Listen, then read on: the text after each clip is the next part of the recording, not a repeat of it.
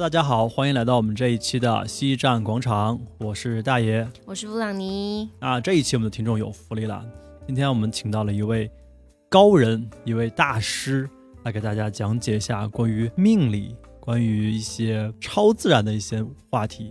我们欢迎老杨。啊，谢谢，我是一米七五，不是很高的哈哈高人，谢谢。对，老杨之前说自己是未婚的，这点大家也可以关注一下。其实我们很早就想请老杨来讲这一期的话题，因为他在这方面还是有相当相当高的造诣的。那实际上造诣高呢，高和低这个也是很难去量化的一些东西，就是可能，呃，了解的知识体系比较多、比较杂，对中西方甚至是各个流派和宗教体系当中的一些有关于命理也好，有关于玄学也好，这方面自己比较感兴趣，然后想要涉猎一些也是比较多这个话题。其实大家都很感兴趣。对那我先插一个小故事啊，就是我第一次见老杨，然后他就盯着我的脸看了大概三五秒钟，然后就问说：“嗯，大爷，您夫人最近身体还好吗？”然后那段时间正好是我老婆做了一个小手术，我没有告诉任何人。然后他跟我说完之后，我整个汗毛都立起来了。我觉得啊，这也能看出来。不是你不是没有老婆吗？啊一直也没有见过你老婆，是深贵来的。不要这样，不要这样。那为什么会选今天这个话题呢？也是因为大爷昨天上班的时候，在园区看到了一只深色的一只黄鼠狼，而且连续出现了两次。如果懂的听众呢，一定知道黄鼠狼在北方呢又叫黄皮子，是五大仙中的其中一个，很灵也很邪的一种生物。那我就想到小的时候，有一次就在家门口和其他小朋友一起啊，年少无知戏耍了一只黄皮子，害得他当时也蛮惨的。所以我就第一时间求助老杨说：“这到底又预示着什么呢？”我们老杨给大家解读一下。呃，黄皮子呢是属于这个狐黄白柳灰这东北五大保家仙其中的排名是第二个，它其实排名也不分先后啊，也不按姓氏，它就 Top two 啊 top two。那么黄皮子这一说呢，有人说它是很记仇的一种生物，实际上也是一种灵性的体现。因为这五个所谓的这个保家仙呐、都是穴居为主，都是住在地下，然后吸收地气的。然后黄鼠狼呢，还呃大家也都知道，它是会拜月的。那拜月是吸收这个所谓的这个月亮的精气哈。那么实际上呢，在这个五大仙当中，黄鼠狼它的作用呢，实际上是不是很明显的？不像是其他五大仙当中，比如说一个老鼠。哎我们先介绍一下五大仙都是哪五大仙。OK，慢慢来啊。狐大家都知道狐狸哈，呃，黄就是黄鼠狼，白就是刺猬，那么柳呢是指长蛇，那么也有之前不是说南方有叫长的嘛，嗯，其实是一样的东西。然后灰呢是指老鼠，就老鼠也是一种神，老鼠也是一种神。我刚刚在搜黄鼠狼，哎，长得好可爱哦。它有点像雕，有它好像是属于雕刻的一种小生物你。看，我有听过，我听到他们打架的声音，然后我一开门，他们就散开了。但是你你也遇到过这个？我我我听到他们有很激烈的打架，但是是我没有听过的那种叫声嘛，也不是有一点点像猫，但是就是比猫要更激烈。很尖锐，对，然后我开了门，就是闻到一股很奇怪的味道嘛，但当时没有反应过来是什么，但是因为他们动作比较快，然后我一开门的时候他们已经不见了，什么屁盾？应该是黄鼠狼打架。那么我们看前面狐黄其实有个特性啊，狐狸也是，它有很很浓厚的那种味味线，就臭线也是很臭很臭骚臭，那两个其实都是一样，它是用来标记领地的。嗯，它实际上是留下这个生物生物的标记的。那么为什么在上海能看到这个黄鼠狼呢？第一个肯定也是呃，因为环境比较好，哎，我第一反应就是安慰说，。嗯，现在生态是好了那么。第二个环，第二个原因是你们这个园区上班的地方比较偏，市区是哪哪哪哪有见那我还调到什么黄鼠狼大爷说，？其实是他是来给你拜年的，黄鼠狼给鸡拜年。那么黄鼠狼呢？为什么说记仇呢？是因为它你对它不好，因为其实东北的话，这五大仙是来源于萨满教，和萨满教是密不可分的。他们认为一切都是自然的，自然的一切都是有灵的，而且这个有灵性的生物当中，这五大仙是排名前五的，都是有各自的堂口的，甚至可以是附在人身上，是帮人做事儿的。所以他们是帮人的，所以叫保家仙。保家仙为主。那么实际上跟一些，比如说我们这些众所周知的一些泰国的一些养小鬼啊，什么佛牌啊，包括很有攻击性的降头啊，实际上是不是一个不是一个宗教体系的事儿？就你是你，我是我，它是以保为主，以守为主。那么有些是以攻击性的为主的，那么就不是这个东北五不大哎那为什么他们之内的？既然是保家仙，还是有很多人是很怕、很忌惮这种小生物、小动物。那么其实也是有一种动物保护意识的在里面。实际上人不犯我，我我我不犯人，呃，你不犯那些怪力乱神，那他自然也不会犯。就就是白天不做亏心事，夜晚不怕鬼敲门，是一样的道理。我觉得这跟以前我们是农耕社会有关吧。的确是很有关系的，包括所有的星象也好，节气也好，都是跟农耕社会是有关系的。你会知道，我们以前是十二。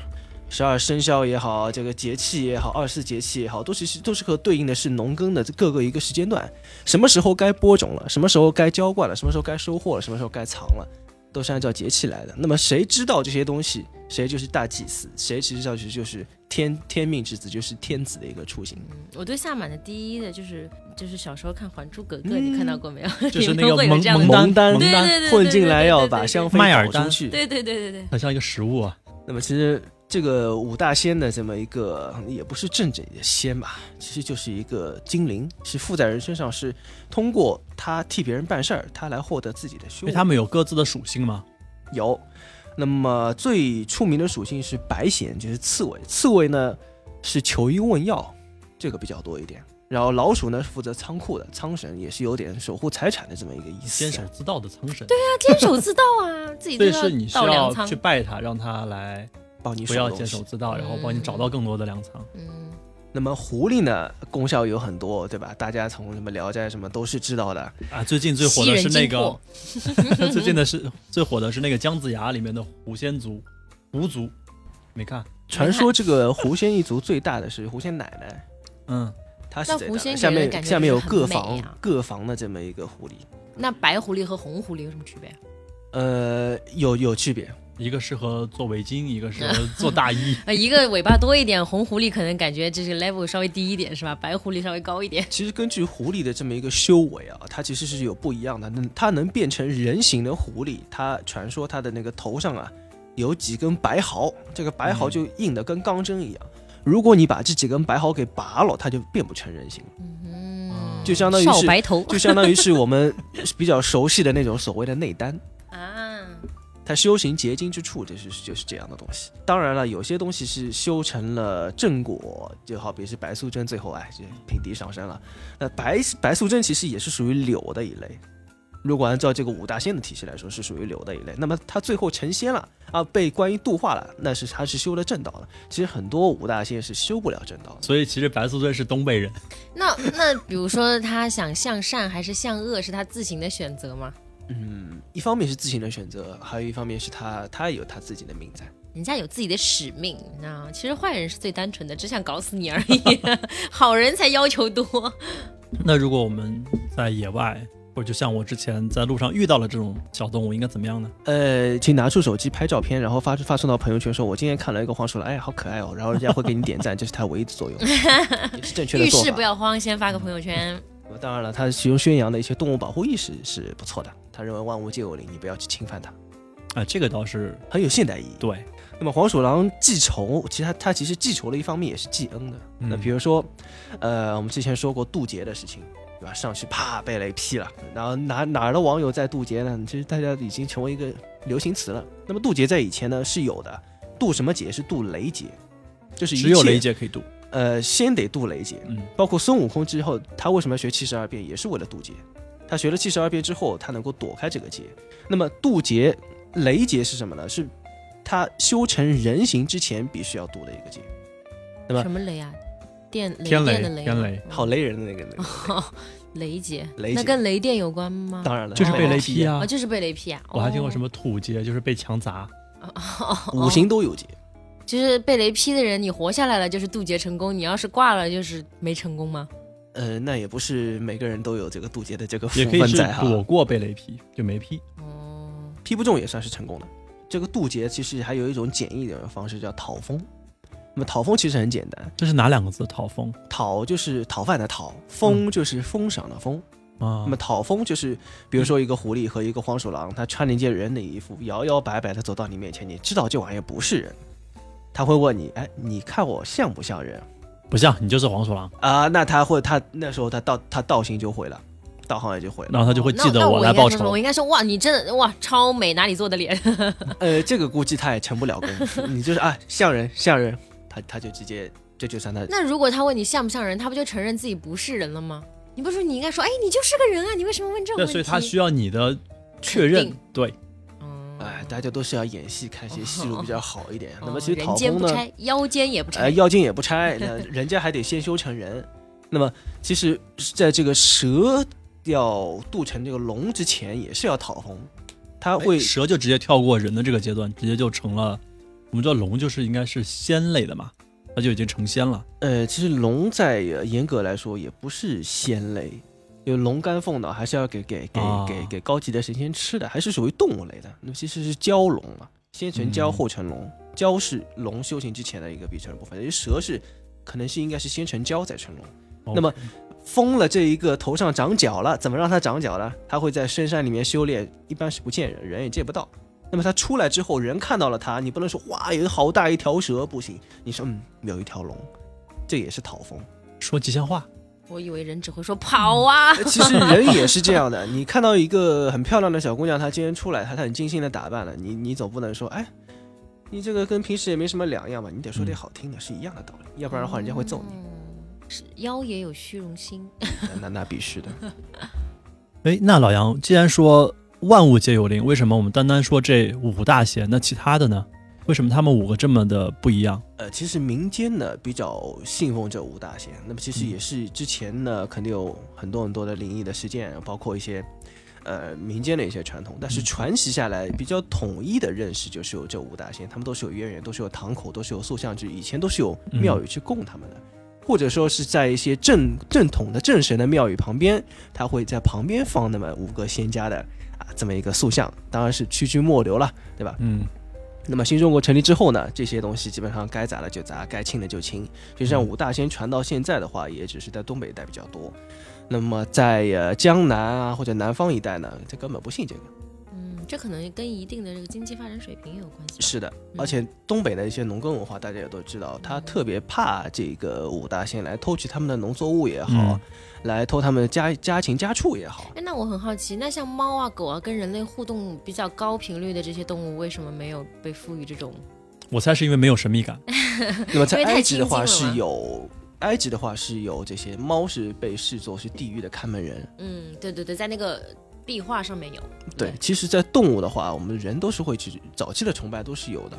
那么狗呢，其实来源是狼嘛，狼嘛大家都知道的，阿努比斯的这一个形象，埃及的那个是一个狼首、狼头。人对，可能他们太憨憨了，是不够神秘，你知道吗？怎么说呢？被家 家养驯化了之后呢，它的人性增加，它的神性就减少。嗯，那么这五大仙呢，它是都是穴居类的为主嘛，所以说在地下是吸了地气，晚上还拜月，也是出来猎食的，那么吸收了日月的精华，那么他们有这么在理论上说哈是有这么一些就可以修炼啊也好，他们是有那种神秘学的这么一种基础是在的。嗯，那他们就是 对于针对的人群有分工吗？那有啊，之前也说过是刺猬是白线是负责医术的，老鼠是负责财运的、哦，守财的，都是不一样的。这里面其实关于狐仙的内容是比较多，然后黄鼠狼呢会有一些，像刺猬啊，像相对少一点。像老鼠会相对少一点相点，对少一点，一般狐仙大家看到的这种民间传说，一般跟男男女女的情情爱爱有点关系。啊，对，是有点关系。因为《聊斋》的原因。那本身自古以来，大家对这种八卦都比较好奇。再说了，狐狸也算是当中形象比较好的，它适合拍成各种影视剧啊，你说是吧？你说要一个刺猬为为为为为主的那个形象，你找谁哪个演演员去爱演的？或者老鼠？刺猬这个 IP 没有那么多元，我还专门去搜了一下狐狸的照片，真的看上去很魅惑。它这张脸，这个动物的脸就看上去很魅惑。对呀、因为狐狸的眼睛是上扬的纣王。的乐趣哈，这个也是一个原因。妲己，OK，老杨，那么我们刚才说的这五大仙都是在东北地区的，那东北地区还有一个蛮有名的一个一个东西，就是萨满教，他们这个之间有关系吗？呃，五大仙其实上它如果按照它的来源体系的话，跟萨满是很有这种呃一脉相承的这么一种体系在。那么我们在《还珠》里面看到过萨满蒙丹的时候，嗯啊，跳大神儿其实是他把那香妃劫走。嗯那么其实，在影视剧当中，萨满也是出现过，比如说，呃，《甄嬛传》里面有萨满。那那时候到时候可能大家都记得哈，嗯皇后为了避免让这个外面怀了孕的甄嬛回到宫里，她嗯出了几个招数。第一个呢是哎故意在上宝华殿上香的时候香脱手，回来的时候又摔跤，然后太后宫里又失了火，他们的解决办法是什么呢？请了萨满太太到，呃，这个皇呃太后的宫里面去跳大神儿，嗯跳着跳着，哎，这火就起来了，哎，这就是异象啊，相信了这个甄嬛回来是不急的。那么还有一个天象是说叫了青天剑来，叫微月宴冲月。那微月是属于北方星宿嘛？那么他在意思是说，在北方有高处的有一位女子有身孕，她尾带小星。那冲月呢？这个皇宫里面主月的就是太后和皇后，嗯就主坤音是主月的。嗯那么他们这个微月宴来了，就会妨碍到这个两个人。意思就是说，甄嬛挺了个大肚子回来是不吉利的。那么那时候就把甄嬛给控住了。那么她还是在那个凌云峰上那个修行，就是她回不来了，暂时回不来了。那实际上这些古人是对于，呃，这些这个天象也好，对于一些什么一些超自然的现象也好，包括对萨满也好，尤其是清朝嘛，非常非常的相信。实际上是他能够左右到一些宗教行为，能够左右到一些世俗的一些政治行为。嗯皇帝也是很怕天象的。我们那我们再看其他的一些，呃，《寻秦记》，就古天乐演的那个年头了龙啊，这很有点年头了，这 暴露年龄了脱口就暴露年代。也对。那么他嬴政面对这个吕不韦的挑衅，他是怎么做的呢？在电视剧里面，他说是有一颗陨石从天而降。那么这个项少龙就聪明了，在陨石背后凿凿了几个字，叫“正文之君，受命于天”。正文加起来就是嬴政的这个一个正字。啊嗯，那么哎，发现了之后，敲锣打鼓的说，哎，这天象有异，咱们咱们去看流星去啊。陨石一看，哎，背后有这个字儿。那么吕不韦就说啊，这个这个惯用伎俩啊，惯用啊伎俩，那个大楚兴啊，陈胜旺，肯定是有人在后面学着狐狸叫的。那么就奠定了他的这么一个执政的基础，说啊，我是受命于天的。那么由天象到了人，嗯天天命不可天命不可违嘛。那么实际上这些呃，在影视剧当中，关于一些命理也好，关于一些宗教的现象也好，其实说的非常多的。那么它未必是正史，但是在历史上的话，这些东西都是对现实当中是起到了，尤其是对于政治也好，对于皇帝也好，哎，他们起到的是有一种决定性的作用。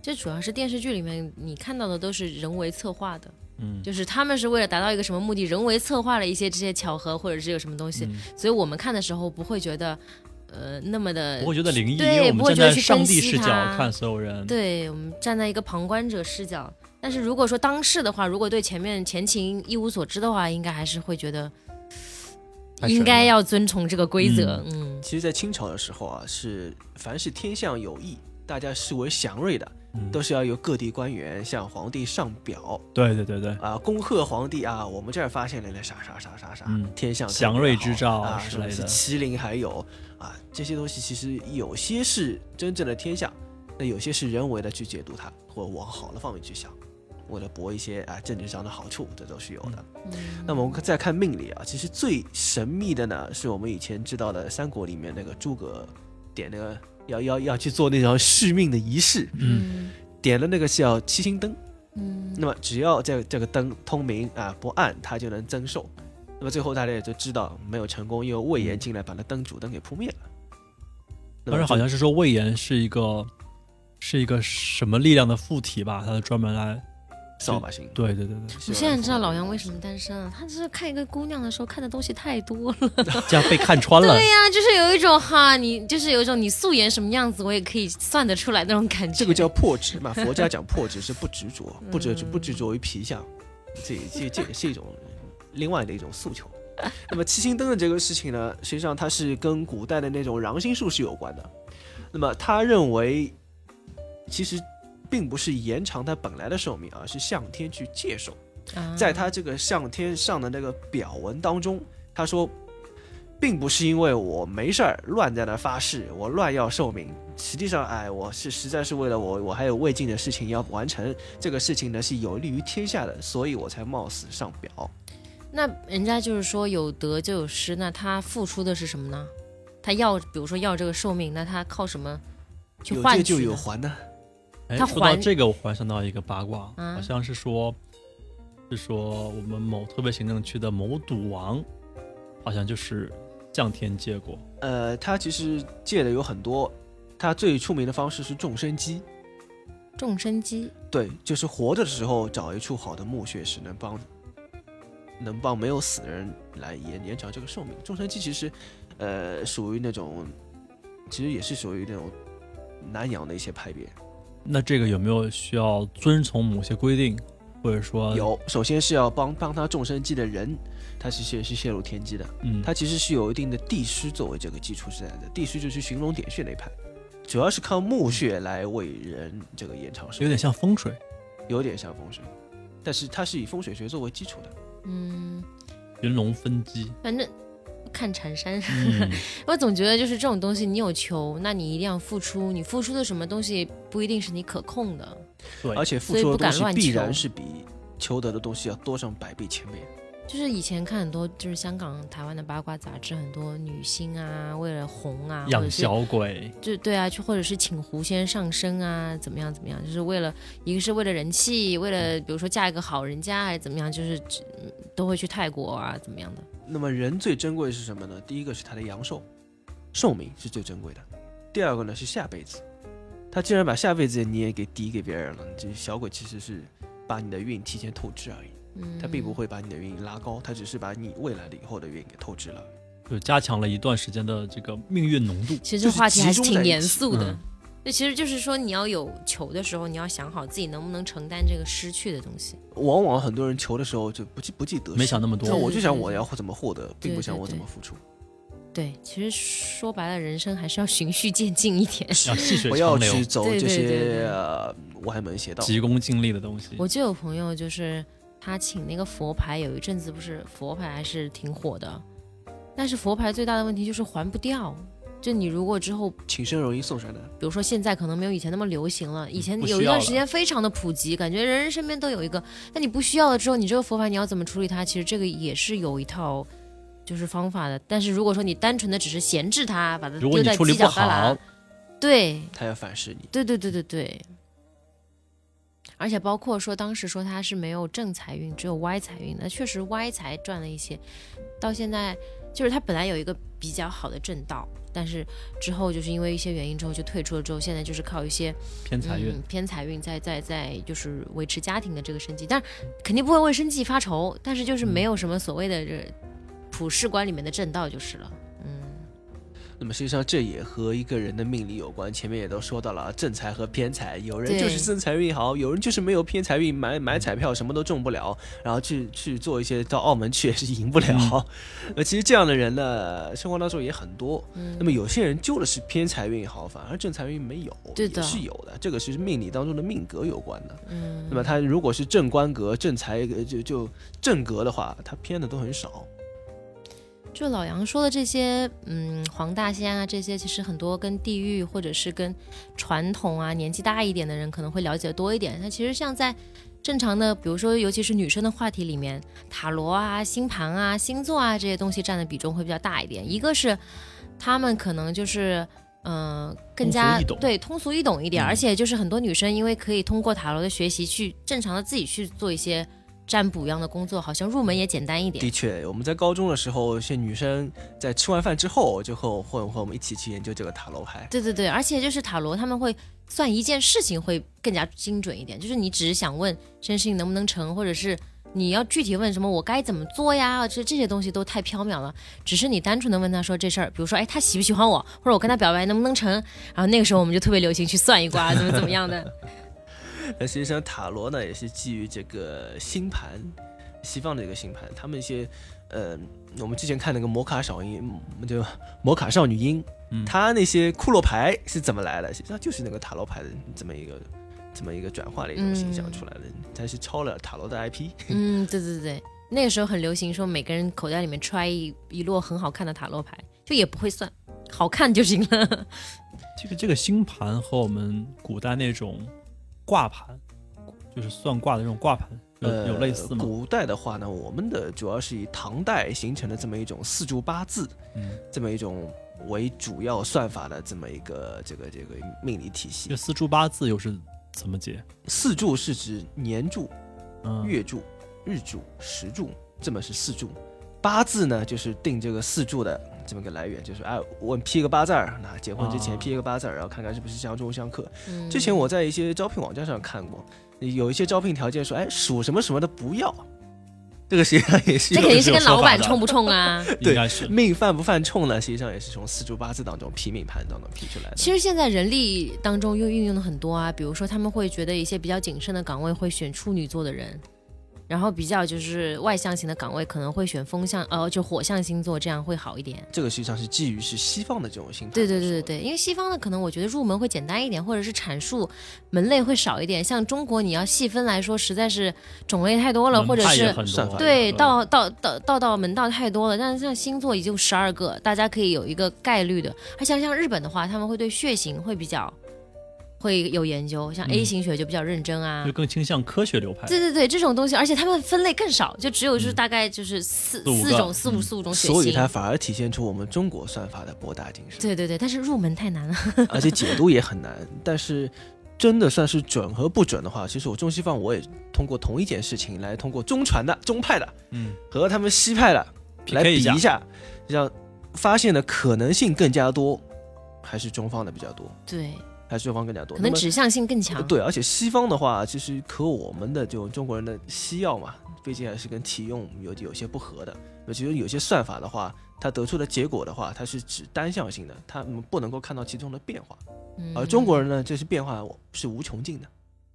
而且中国的话，会一般会在就是就是我是一个以一个普通民众的身份说，可能会跟你说你怎么怎么样之后，我们要靠什么什么样去解。但是西方基本上是没有说告诉你怎么样去解决这件事情的，嗯，他只能告诉你这件事情大概是可能的走向，但是就是说你要怎么样操作。基本上也没有什么相应的指引。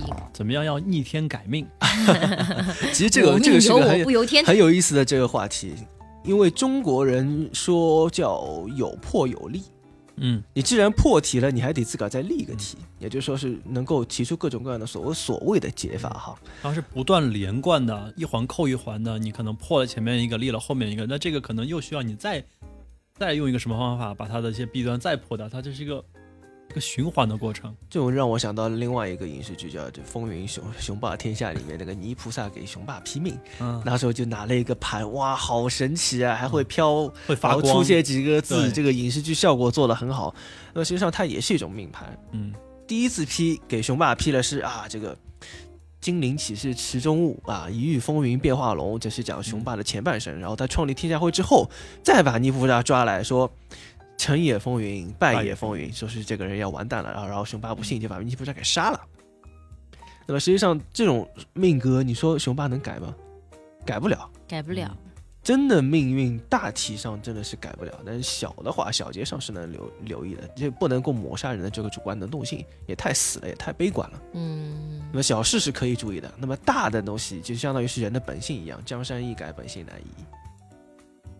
这个大的格局在而且小时候老家里的老人会说，这个人不要轻易去算命，命越算越薄。啊，有这么一种说法，其实命越算越薄，他意思是说，你算命算的越多，给自己的施加的一些心理作用、心理暗示也好，给自己对对加的枷对对对锁越加对对对越大知道的越多，你的压力越大可能动作变形的幅度就越大，就比如说他跟你说，哎呀，你四十岁有一劫，然后就自己就心事重重，心事重重到可四十可能都活不。到四十岁了。呃 所以呢，这些未来的事情就让未来发生，让改变发生。对，而。你只是需要去了解它背后对你的意义。所以说有有一句话叫做“善意者不卜”，就是你懂得事物变换道理的人，他不会去轻易的，他不需要去占卜，因为卜只是在行和不行之间，我两者都可，我就算一算，哪个选择对我来说都没有什么太多的一些影响。哎，那我有个好奇啊，就是现实生活中，大家可能会经历去占卜一些，比如说我最近要不要跳槽啊？啊，我最近这个这个换了新领导啊，就大家可能对事业，就是像可能我们年纪大大了一点，就对事业会好奇一点，可能年纪小一点的人会觉得，哎，我就是跟他合不合适啊？就是大家会把这个寄予到这个所谓的占卜这里面去。那这如果是种是是不是比较这些事情浅的话，对，嗯如果是这些事事情的话，是你通过占卜也好，通过中方也好，是西方也好之间的一些排盘排出来，它是有一定的指导意义在的。嗯那么的确是，那这些这些东西的这个起源也好，它是通过什么来总结出来？其实也是通过阅人无数吧。它是嗯能够把它是一个世界上大数据，最不能预测的一些东西，它通过一些常备的一些属性来有机的把它统一起来。那是不是对也好，实际上是呃公说公有理，婆说婆有理。其实我以前一直会嗯，我我以前会偶尔会去算一下，但是我一直都把这个把这件事情基于我只是去强化一下我内心的自己的想法而已，我并不基于它真的是准还是不准。比如说我心里潜意识里是 A，但其实我没有那么坚定，但他说出来不管是 A 还是 B，但是我至少都强化了我心里是 A 这件事情。你只需要他如果是顺着的对他如果是顺着，我的意说的，那我会觉得对我坚定了他。他逆着我的意说，我反而会更加凸显出其实我心里想要的是什么东西。所以我从小就是我对小时候那种小事算命，我会是这样理解这件事情。嗯，实际上这样的态度是非常好的。嗯那就比如说，好像是奉天承运皇帝诏曰嘛，嗯，做一件事情你必须得有个由头，给自己嗯找一个理由，给自己找个台阶下。对对如果心里想想，心里面已经决定好去做一件事情，你只是算它是不是是是不是正确的。那么如果能够印证到你心里面是真正值得想做的，我觉得它对你起到的作用是正面和积极的。嗯因为比如说，嗯，我我要不要跟这个男生在一起？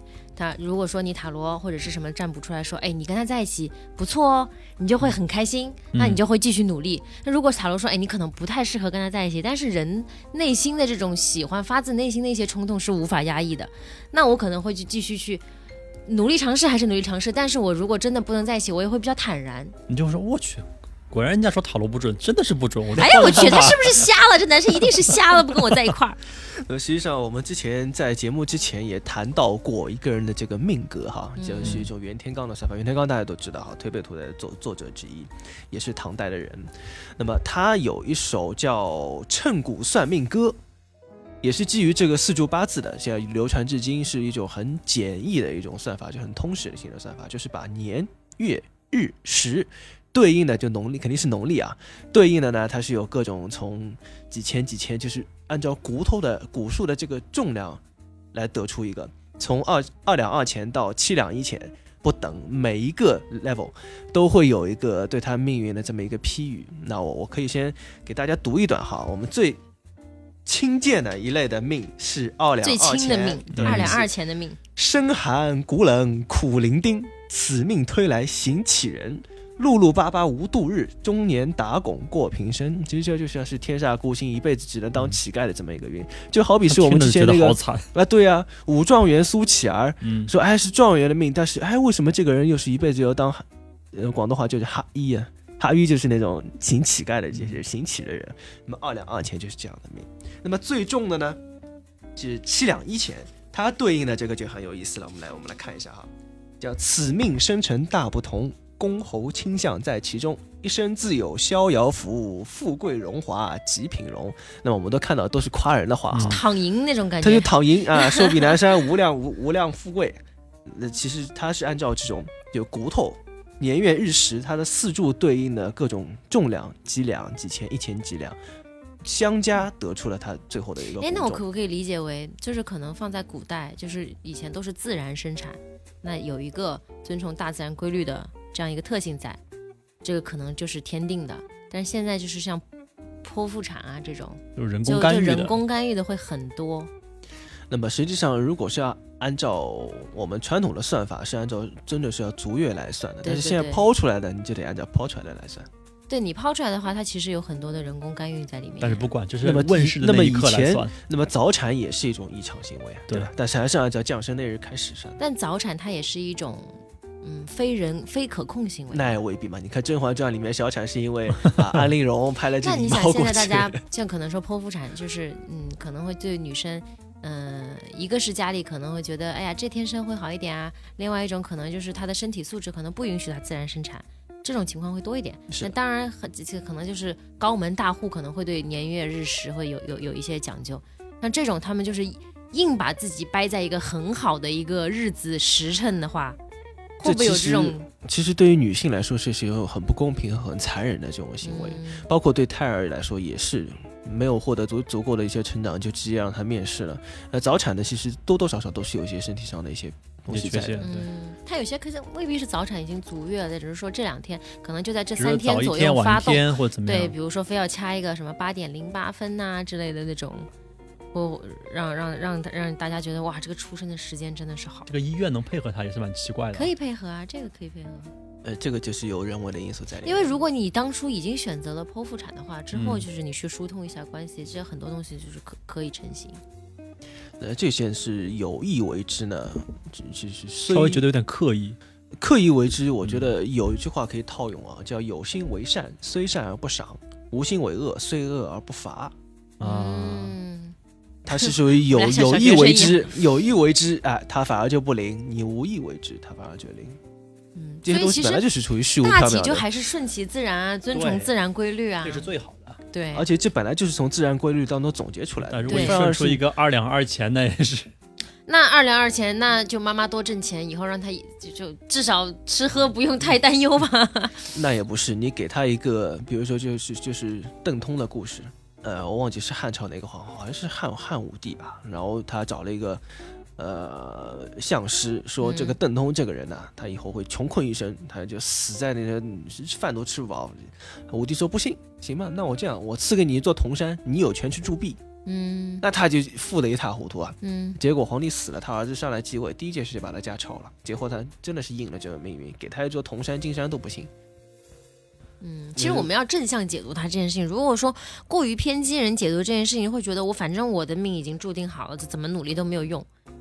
那实际上主观能动性还是有，至少是有，要不然怎么哪吒喊出我也是命由我不由也，是也是，还是由天的。自古以来就是这个东西就是很矛盾，要你要把它恰到好处的把主观能动性和这个遵从天理结合在一起，是一件很所以说，难的事情。我觉得应该是从敬天命，然后是多人为，嗯两个是缺一不可的。既有这个命理在，也有这个个人的这个运在。命运命运是分开来的，有命有运嘛，嗯，对吧？命是不可命，可能命是不变的，但是运是在时刻在变动。除了命运，还有风水积德和读书哦。对，啊有时候就一命二运三风水，还得靠爹呢。还有爹，对，很 还有多干爹。很多命的时候是和这和家世有关的。所以我觉得从现代的命理上来说，这些都是应该现代的命理上去考虑的因素，就是这些环境的因素也应该考虑进去，这样它才能更加就是凡是能影响到个人的，都应该考虑进来。是的，而且必须是往科学的这个上面去考一点。其实我小时候是不太，我不能说不相信这些，我只是我承认他可能有一定的受众群，但是我不太会关注他。没有我认识老杨之前，我是完全不信的。你就是你相信，其实越年轻人，他们其实越相信科学这件事情。理论上实际上应该这样但是为什？么你为什么随着年龄越大，大家越来越相信一些这些东西？是不是因为因为，看到很多科学不能解释的东西，或者是你有发现自己有力所不能及的地方，就觉得人其实是有限的，非常有限，要把要把有一些希望寄托在一些无限或者是超能力的对超能力的范范围是，里。这就好比是做学问一样，你越做的深，越觉得自己无知。嗯，越是越是科学工作者，他越是会反而是相信玄学，包括值夜班、值班、值夜班之神都有这个说法的。而且一些商人啊，或者是一些就是政要啊，嗯其实越到后期他们越相信这个。是的，而且现在说这个程序出了 bug，还得杀程序员祭天呢，这也是这难道其这难道是科学吗？确实有很多很难解释的东西，就就是有一些都市怪谈里面，嗯像的那个高架桥有一颗有一根龙柱，那个对吧？那已经那个那个事情还是正好是，哎呃，我有一定的经历在，因为我的一个叔他是嗯正好是负责嗯当时是那边的，他也是通过正规的媒体对外发声，也是他来回应的。那么至于说死的那个大和尚，真的是有个龙把他请走，这是不存在的。这是哦，这个我不知道，我只知道就是说，可能当时就是建设不是很顺利。我们关于都市怪谈的内容，我们就放在下面一期，因为今天的时间已经差不多了，不知不觉我们又聊了四十分钟。那后面我们会再次邀请老杨跟我们来聊一些关于都市怪谈你，这是硬性吸粉儿。关于 关于都市怪谈，关于一些我们的丧葬礼仪，一些呃宗教文化的内容。还可以讲一讲关于这个命理的一些算法。就我们今天提到了袁天罡嘛，下次我们讲讲梅花易。好的，那我们今天的内容就到这里，好谢谢大家拜拜。好拜拜。